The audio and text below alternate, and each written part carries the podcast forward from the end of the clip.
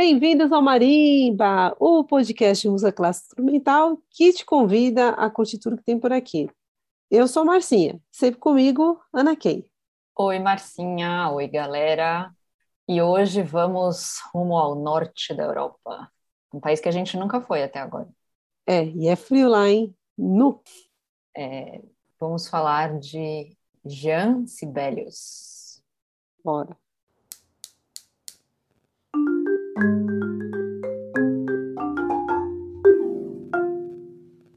Sabe que esse nome Jean, se você lê esse nome, né, Jean Sibelius, você não sabe de onde ele é, dificilmente você diria que ele é finlandês, né? Mas tem uma história engraçada, assim, porque o Sibelius, ele nasceu em 8 de dezembro de 1865, no que era ainda o, o grão-ducado da Finlândia, que ainda era parte da, do Império Russo, e assim, a região, aquela região ali, e até hoje a Finlândia como um todo, é, ela tem uma grande fronteira com a Suécia. E a Finlândia tem uma história muito próxima da Suécia, né? Antes de se formarem dois países independentes, eles eram a mesma coisa, eram a mesma região, é, um conjunto de províncias é, sob o mesmo domínio, etc. E no começo do século XVIII, a Rússia ganha a Finlândia, a região, né? Grande parte da região da, que hoje é a Finlândia, é, da Suécia. E o que a ser a Finlândia fica sob domínio russo até a queda do próprio Império Russo, né, em 1917. Então, quando o Sibelius nasceu, aquilo ali, aquela região ainda era o grão-ducado da Finlândia, sob domínio do Império Russo. E tinha, ainda existem muitos suecos até hoje que moram na Finlândia, os finlandeses aprendem sueco na escola, então a presença da, da língua sueca, da cultura sueca é ali muito, é muito, é muito grande. E o Sibelius, justamente, a família dele era sueca, mas ele é importante assim na história como um dos grandes, assim, é o grande compositor da Finlândia. E a música dele foi muito importante né, nessa no, no, na história da independência da, da Finlândia em relação à Rússia. E o Jan é engraçado, né? Porque Jan não era, o nome dele era Johann. Johann Julius Christian Sibelius. E ele acaba adotando Jan ao invés de Johann em homenagem ao tio dele, que usava o nome Jean também. Então, enfim, esse nome, apesar de não parecer finlandês, sim, ele era finlandês e se identificava com a, a cultura finlandesa, mas a primeira língua dele era, era sueco, ele aprendeu finlandês mais para frente na vida.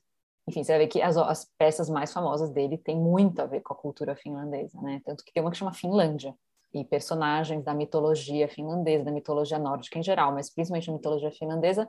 E tem um, um poema épico que é como se fosse assim o Lusíadas da Finlândia, que chama Kalevala, que é bem assim tem personagens bem do que a gente conhece da mitologia nórdica, mas é uma coisa assim super importante para a cultura finlandesa e várias vezes você vai ver assim que várias obras do dos Sibelius foram baseadas em algum trecho, ou algum personagem, ou alguma parte aí do, da, da né? O Sibelius ele é conhecido por ser um, um compositor nacionalista é, da, do seu país, mas que como ele tem essa, com tudo isso que a Kay falou sobre essa, essa ligação com a Suécia e tal, ele nem se considerava tanto assim, não conhecia profundamente assim a, a parte folclórica assim da Finlândia e tudo mais, né? Por conta dessa disso que a que a Kay falou. Mas sim, ele é ele é reconhecido por ser nacionalista, por ser o grande compositor artista do, da Finlândia, tanto que ele ele ficou, ele ficou tão famoso que o Estado dava um, um salário para ele, e, e, vitalício, assim, né, para ele continuar sendo só quem ele era, só compondo, de tão importante.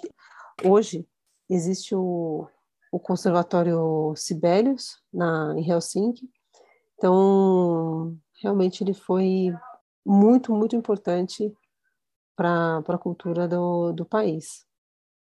Esse conservatório, na verdade, antes ele era tipo conservatório da Finlândia, depois que ele estudou lá, virou conservatório Sibelius. Imagina você estudar num lugar que depois, né, ganha o seu nome em sua homenagem. Nossa, deve ser muito louco. Sibelius ele escreveu sete sinfonias e um concerto assim importantíssimo para violino. Assim como a gente, a gente falou nos programas passados, né? A gente comentou sobre o compositor Mahler, assim como o Mahler estava para suas sinfonias, né? De de expansão, de, de pegar as suas sinfonias e deixar algo muito, algo, algo muito grandioso, né? ampliar, enfim, né? essa coisa do, do, do maior, mais, e que era bem característico do Mahler, o, o Sibelius, por sua vez, ele, ele também, as sinfonias dele também são muito importantes, mas ele, o que é completamente oposto do Mahler é que ele se dedica a, extremamente ao que é essencial para a feitura da, da, das suas sinfonias. Então, ele se concentra ao máximo na forma, com, com, com muita economia de material, a gente fala de material sonoro, assim, né? Tudo muito, muito, não é que é objetivo, mas é, acho que é, é, é essa coisa. É, enquanto eu tenho o Mahler com aquelas sinfonias gigantescas, um monte de melodia e tal, não sei o quê, o Sibelius é completamente ao contrário. Mas ambos são muito importantes para o mundo da feitura das, do gênero sinfonia, né? Da, de fazer sinfonia. Os dois fizeram grandes contribuições nesse, nesse âmbito, né? Nesse gênero. Então são são referências de, com, completamente opostas. E eu comentei até do concerto de violino, que é, é engraçado, porque o, concerto de violino, quando ele escreveu é, a primeira versão, simplesmente não deu para tocar. De tão difícil. não rola. Não rolou, não rolou. É, ele escreveu, assim, ele fez, ele fez em 1903, a primeira versão, né? Ele composto em 1903 e essa versão original é, é, de um nível técnico tão alto, tão alto, que nem, nem ele mesmo, como, como violinista, né, ele tocava violino ele não, tá, não está muito difícil, muito, muito difícil. E aí ele fez uma segunda versão em 1905, com algumas revisões e tal, que foi estreado em Berlim pelo violinista Karl Halli, sobre a regência de quem? Do nosso último compositor do último programa aí, do, do Richard Strauss. E aí sim, aí essa versão deu certo. Essa versão, essa versão a turma consegue tocar com muito esforço, porque ela continua no nível mega difícil. Se, se, você tem nível de 1 a 5, sendo que 1 é mais fácil e 5 é o mais difícil, ela está no nível 5,5. Tipo, ela é muito, muito, muito, muito difícil. Então, é, de, é, tecnicamente, musicalmente, é, é um conceito muito complicado, muito difícil e que é, entrou definitivamente para o rol dos concertos de violino. A gente até teve um convidado uma vez que falou sobre, sobre o concerto do Brahms para violino, que também faz parte do repertório do, do instrumento. Sibelius, assim, é, é um outro que, que faz parte do, do, do hall da fama dos concertos para violino. Então, se, você, se alguém toca esse concerto, olha, se, se esse concerto está programado, tem que ir lá assistir que é um desafio conseguir fazer ele. Isso tem muito a ver com a história do próprio Sibelius, né? Que você falou que ele tocava violino. É, é legal falar também que assim o, o Sibelius, ele, bom, os, a família era é, de origem sueca, né? A primeira língua dele que a gente falou era o sueco, mas o pai dele morreu quando ele ainda era muito jovem e deixou muitas dívidas. Então a mãe dele, Maria Charlotta, teve que vender as propriedades e tal e se mudar para casa da própria mãe, da mãe dela, ali na região também. Então, é, o Sibelius cresceu num ambiente é, essencialmente feminino, assim, com a mãe, com a avó. Ele teve seis filhas, seis filhas, só mulheres. E a, a grande influência masculina dele foi um tio, o Per Ferdinand Sibelius, que assim gostava de música, gostava muito de violino. Ele que foi quem deu o primeiro violino para Sibelius. Ele foi assim não só uma figura paterna, mas é, realmente um grande uma grande influência na vida do Sibelius é, para ir para a carreira musical mesmo. E o Sibelius, ele, assim, ele até tem uma declaração super emocionante, assim, que ele fala que ele queria ter sido um grande violinista, ele queria ter sido um virtuoso tal, mas ele começou a estudar violino muito tarde para seguir essa carreira. Então, ele, ele abandona o instrumento a certo ponto da, da adolescência e fala, não, vou ser compositor mesmo. Mas com muita tristeza, assim, muito pesar, porque ele gostava muito de tocar violino. Ele estudava horas e horas por dia e tal. Então, acho que essa, essa peça, né, esse conceito também tem muito a ver com isso. Assim, tipo, a pessoa que toca tem que ser muito, muito boa.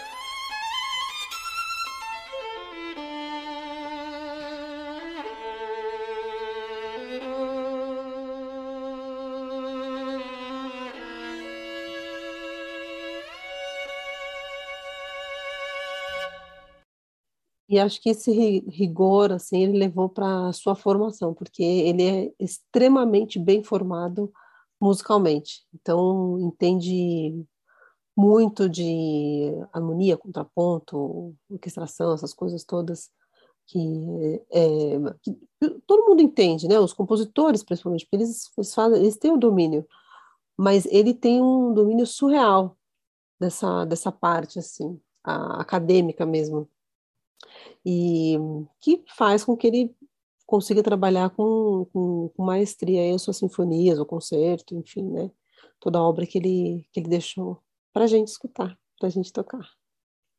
E tem uma coisa legal de falar também que ele tinha as composições dele tinham muitos elementos da natureza, que é uma coisa muito característica dos finlandeses. Não sei se alguém aqui já conheceu algum finlandês, alguma finlandesa mas é um país que tem uma relação muito próxima com os elementos da natureza, com assim as florestas, a neve, assim dizem que tem várias palavras, né, para falar neve em finlandês e tal.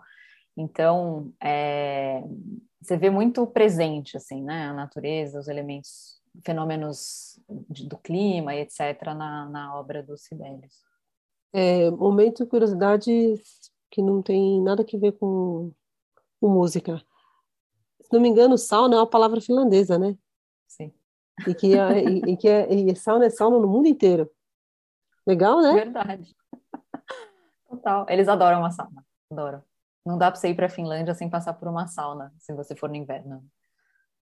Ah, mas acho que até mesmo no, no, acho que bom, lá não tem verão, né? Então, quer dizer, o verão como a gente conhece aqui, né? Esse verão que a gente está passando agora, né? Começo de verão, que é sol pra caramba, né, assim, ardido, acho que eles nem devem ter isso lá, porque na parte do mundo não dá.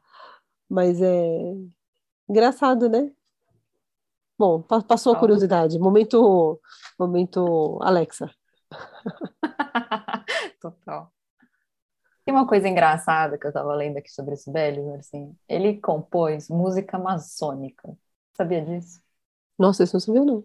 Pois é que ele foi muito, ele foi um compositor muito prolífico no começo da vida, assim, até certo ponto ele compunha muita coisa, ele tem muitas obras. E aí, depois que ele termina a sétima sinfonia dele, e, em 1924, e a música incidental para A Tempestade, em 1926, ele para de produzir. E aí, nos próximos 30 anos, né, os últimos 30 anos da vida dele, ele praticamente não compõe que é uma coisa assim muito assim abrupta realmente na carreira dele. Tanto que às vezes eles é, as pessoas né comumente falam assim desse, desse, último bloco digamos da vida dele que ele não compôs eles chamam de o silêncio de Yarvenpa. Yarvenpa é o lugar onde ele morava. Estranho né? Estranho, mas eu pensei uma coisa aqui, falei, também com a pensão vitalícia do Estado, tudo bem ficar sem compor 30 anos, né? Total. É de buenas, né? É, e... Isso é muito, é muito, capitalista, essa frase minha, né? Mas faz, faz parte, é verdade. Não precisa, né? Não tem que vender obra para sobreviver, tocar concertos para sobreviver e tal. Mas olha, você sabe que ele, que ele, mas ele produziu muito, fez poema sinfônico, nossa, fez muito, um monte de coisa e fez três turnês fora do, do país dele, deu aula no Conservatório de Boston. E eu acho que tem um pouco a ver também com os desenvolvimentos na própria música, né, na história da música. Ele não era muito fã da música que, que começou a vir assim mais para o final da vida dele. E ele viveu muito. Ele viveu 91 anos. Ele morreu em 1957. Então, sim, uma pessoa que talvez não tenha ficado muito feliz com, com o rumo que as coisas tomaram, mas ele é uma figura muito importante para a Finlândia e, e tanto que em 2015 eles comemoraram os 150 anos do nascimento dele e foi o ano que eu fui para a Finlândia. Então tinha assim, muita coisa, tinha exposição em tudo que é lugar, é, concertos das obras dele. Eu até, assim, eu fui numa exposição que foi muito legal, que mostrava justamente como ele compôs a, a Finlândia, a, a suíte Karelia, a suíte Lemminkainen, e com instalações, coisas visuais e tal. E ele é uma pessoa que também conviveu com muitos artistas. E, então tem muitos retratos dele, assim, né? Tipo, como pintura, como desenho, como é, caricatura, enfim, é... isso também estava na exposição, foi muito legal de ver. E olha que engraçado, né? A gente falou que ele foi para os Estados Unidos. Ele, ele teve, ele negociou uma época é, com o George Eastman, que quem estudou cinema, fotografia, etc., vai reconhecer, que é o inventor da câmera Kodak. E, e, ele tinha também uma escola de música, né? Eastman School of Music em Rochester, né, em Nova York.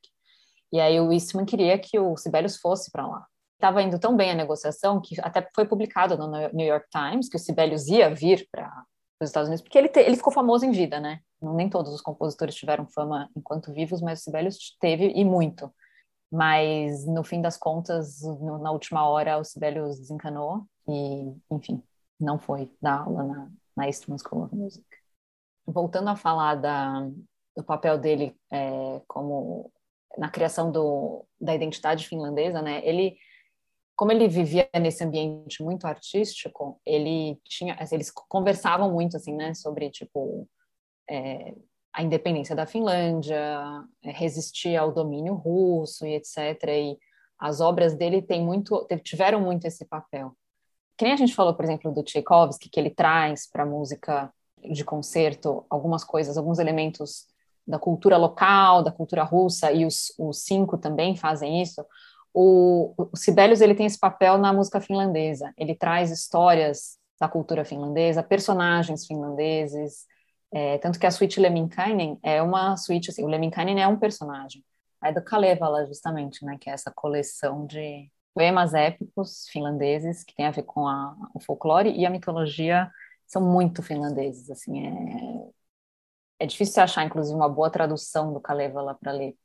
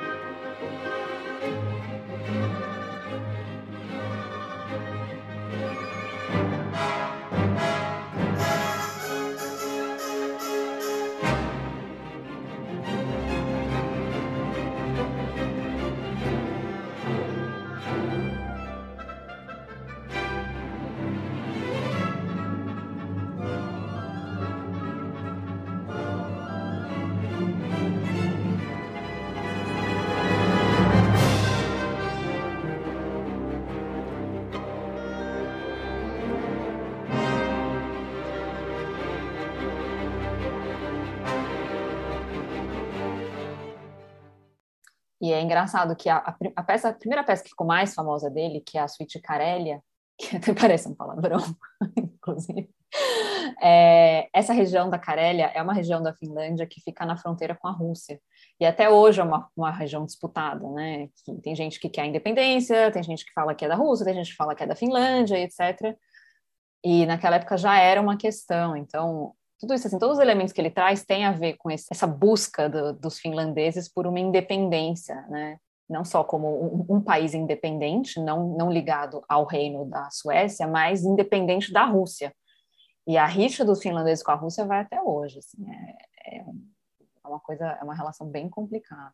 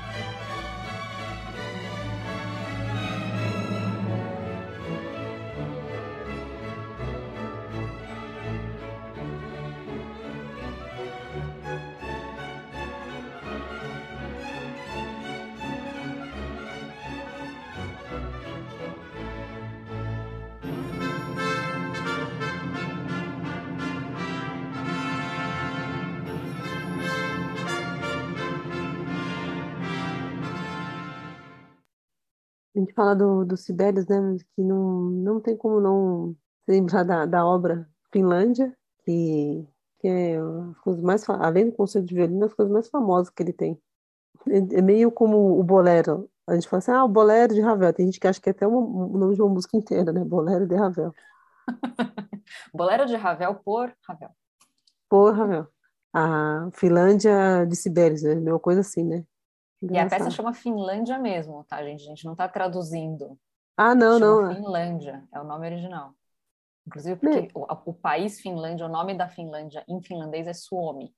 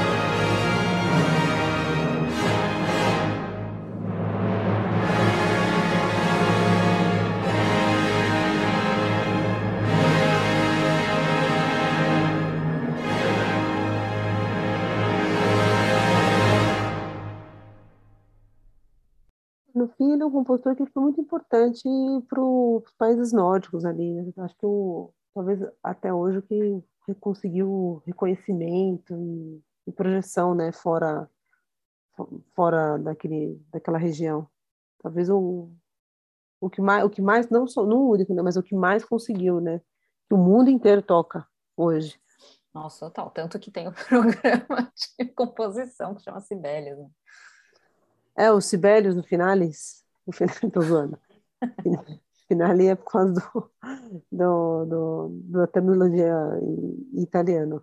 E, bom, falando um pouco sobre a vida pessoal, e ele era uma pessoa que bebia muito, inclusive ele era, ele exagerava muito, assim, né, na, na comida, na bebida, gastava muito dinheiro, né, no, no estilo de vida aí dele, isso teve, isso pesou muito na vida da mulher dele, a Aino. Então, assim, toda vez que ele tinha uma recaída com álcool, é, ele tinha, assim, rolava uma crise no casamento. E aí, em 1917, justamente que tem começa o um movimento para realmente a, a, acontecer a Revolução Russa e a independência da Finlândia, eles eles ficam bem novamente, né? Ele e a Aino, e aí ele compõe a Jägermarsch, que em homenagem à independência.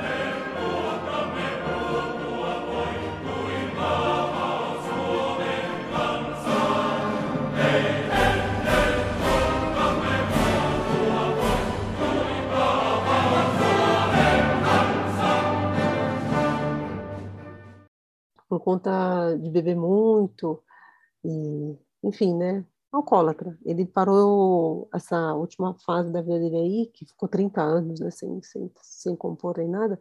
Isso foi uma das grandes coisas que fez ele parar, essa dependência, né, do álcool.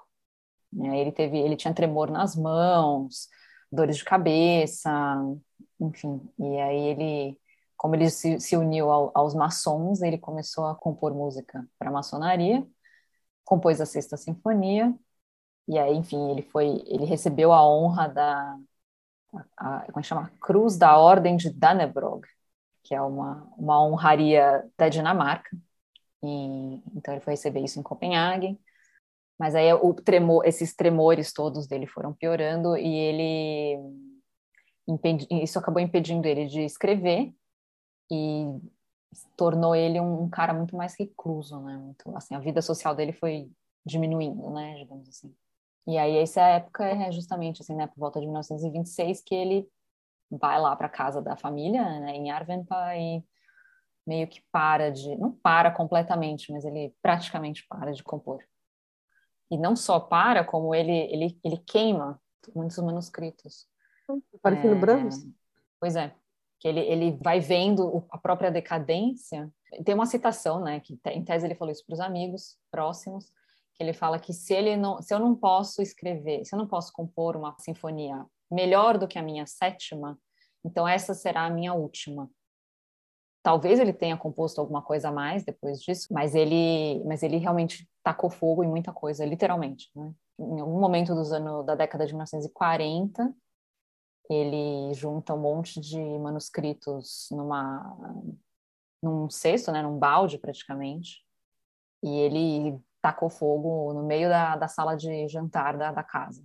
Uma cena dramática que foi a, a esposa dele que contou depois, né, que ela não teve coragem de ficar na, na sala enquanto isso acontecia. E então, portanto, ela não sabia dizer o que que ele jogou na fogueira, mas partes da, do, do manuscrito original da Suíte Canélia, é, manuscritos de coisas que né, nunca saberemos. Enfim, foi um final dramático de algumas das obras do, do Sibelius.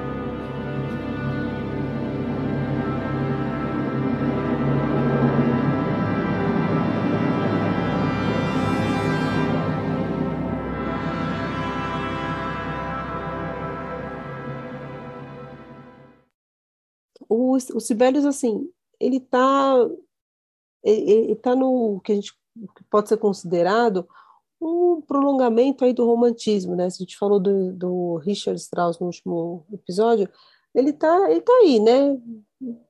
Um finalzinho de romantismo e no começo do século XX. Então, aí é complicado porque ele está no momento em que ele não vai se prender nem ao que estava rolando antes, mas também não está muito à frente do seu tempo, assim, esteticamente. É, tem uma, uma frase dele que é curiosa, né? Que ele fala assim: quando os compositores estavam preocupados em oferecer coquetéis à sua audiência, ele oferecia água pura e gelada. Musicalmente falando, que o que que está nas entrelinhas aqui é que todo mundo estava saindo do, do campo tonal, estava experimentando outras coisas, e, e ele muito pelo contrário, ele, ele era um compositor extremamente tonal, ele, ele usava muitas escalas modais na sua, nas suas obras, e ele tem, a Sétima Sinfonia é uma sinfonia bem conhecida, ela é uma sinfonia que ela não, não tem, ela não, ela não para, assim, ela é do começo ao fim, sem, sem, sem, sem movimentos, assim, né? ela vai embora, né, é, diferente do que as, as outras sinfonias propõe. Normalmente tem uma, tem uma finalização, né? De ah, primeiro movimento, segundo movimento. Ah, não, a sétima sinfonia dele é uma coisa só, mas com um material harmônico e rítmico assim muito toda era em dó maior, bem na contramão do que é o começo do século XX, né? Enquanto você tinha lá, que a gente vai falar logo mais de Schoenberg, né, que vem com, com várias outras propostas, ele estava ali no, no, na água pura, né, no, no feijão com arroz, ele não vou fazer esse aqui, e vou explorar ao máximo. É difícil, né, estar no, você ir, você ficar quase contra a corrente, né, que é do, do decafonismo, que é, sei lá, é, outras música serial, que, então é outra outra coisa, né? Eles estão tentando organizar a, os sons de outras formas. Depois vai, depois vai vir Messiaen, né, que usa coisas completamente também outra ordem, não, usa as escalas né, do mundo tonal como, como é então conhecido e utilizado pelos compositores, né? Usa outra ordem né, da, de escalas, ele inventa as escalas dele lá. É, é, uma, é uma loucura, né? Tá todo mundo indo para um lado, ele não, vou fazer, vou fazer esse outro lado aqui. E deu certo. A gente sabe que a água da Finlândia é uma das melhores águas do mundo, né? Ah, ele, então... devia, ele devia saber, né? Por isso que ele falou isso. Ah, com certeza. Ele, eles se gabam até hoje. Assim, você fala com o finlandês, fala, não, porque realmente a água da Finlândia é, é de outro nível e tal. Deve ser mesmo. Mas, enfim, essa coisa da natureza, né? Sempre presente.